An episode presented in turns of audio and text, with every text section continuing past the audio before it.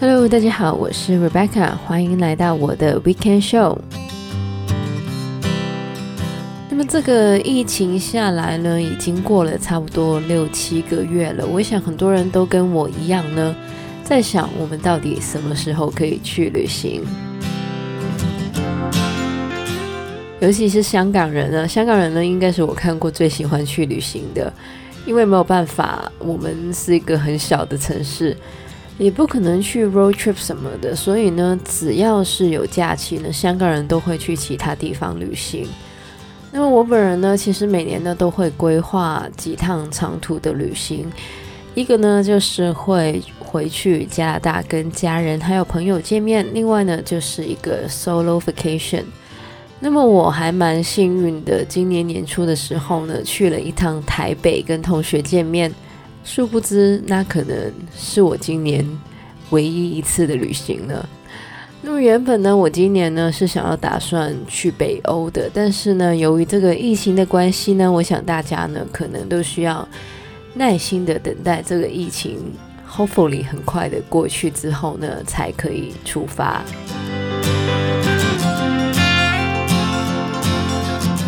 那虽然呢暂时没有办法去旅行，但是呢在家其实也可以环游世界。因此呢，这个礼拜要跟大家讲的呢，就是分享一下如何在家也可以排解那些想要去旅行的悸动。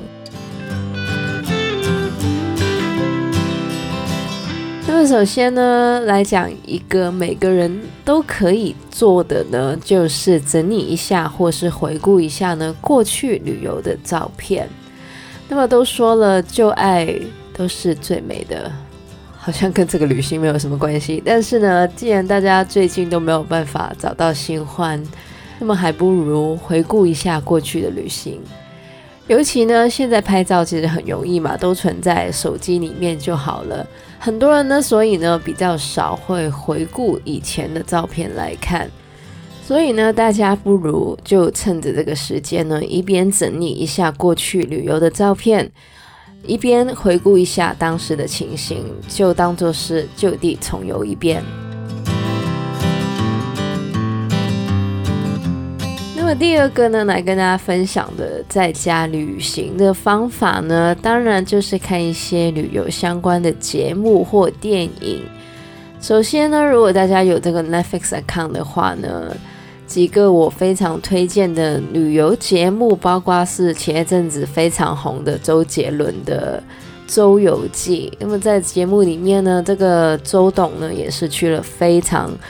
多的这个 popular 的旅游景点，像是法国、日本、新加坡、澳洲，还有比较就是 exotic 的古巴等等。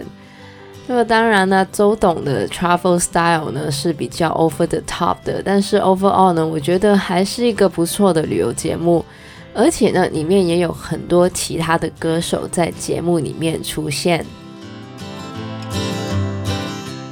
另外一个呢，同样是跟男神去旅行的节目呢，就是这个由韩国还有台湾的两位就是偶像男神李昇基还有刘以豪的。男神一起来看你，这是香港的译名，我不知道其他地方是不是有不同的译名。那么这个节目呢，主要是记录了他们两个在印尼、泰国还有尼泊尔呢，跟粉丝的一些旅游体验。而且呢，看他们两个就是男生的互动呢，尤其是他们的就是韩文跟中文跟英文交错的互动呢，其实也是非常具有这个娱乐性的。那么同样来自 Netflix 的 series 呢，如果你是喜欢街头美食的人呢，Street Food 就是一个可以了解不同国家街头美食的节目。不过呢，这个节目的缺点呢，就是看完呢可能会很饿，所以呢，最好还是吃饱了再看。另外呢，要跟大家分享一个可能。比较冷门一点的，也是在 Netflix 上的节目呢，就是由这个 Colin O'Brien 主持的 Special：Colin Without Borders。这个 Conan O'Brien 呢，其实算是美国非常有名的 talk show host。那么这个节目呢，其实是他的 Late Night Talk Show 里面的一个 segment。那么他呢，在这个节目里面呢，也是去了很多嗯、很 popular 的旅游景点，像是韩国、墨西哥、古巴、意大利、海地等等。那么他的幽默呢，其实应该不是每个人都会 get 到，但是呢，还蛮有娱乐性的。最后呢，如果大家是那种喜欢看一些 nature 的风景的话呢，那么 Netflix 上呢，有这个非常有名的这个 Sir David Attenborough 做旁白的 Our Planet 呢，也是一个不错的选择。那除了 Netflix 之外呢，YouTube 上当然也有一些旅游节目呢。我本人呢，其实还蛮喜欢台湾的旅游节目的。那么在这个 YouTube 有两个算是台湾非常有名的旅游节目呢，都有自己的这个 YouTube channel，而且呢里面呢也有这个完整的这个节目，包括呢就是这个 TVBS 的时尚玩家，还有呢就是三立的爱玩客。那么大家呢也可以回顾一下这些节目介绍的内容。同样的，看这些节目之前呢，还是建议吃饱了再看，要不然呢，应该会越看越饿。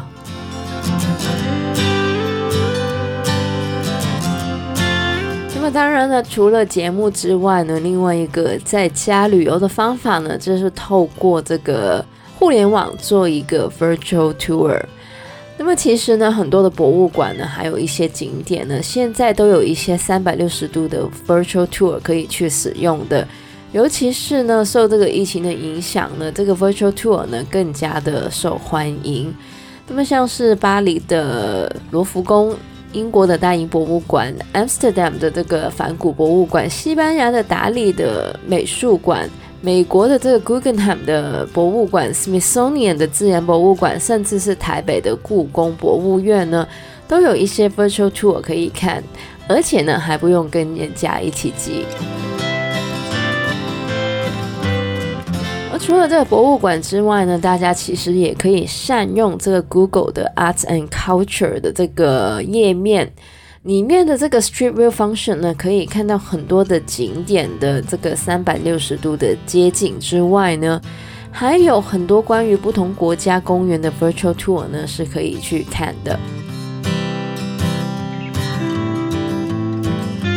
那最后的这个建议呢，其实我在三月的时候呢也有提过，就是趁着这段时间呢，规划一下自己下一个行程。虽然呢，我们都不知道什么时候才可以去旅行了，但是呢，旅行本身就是一个很长的过程，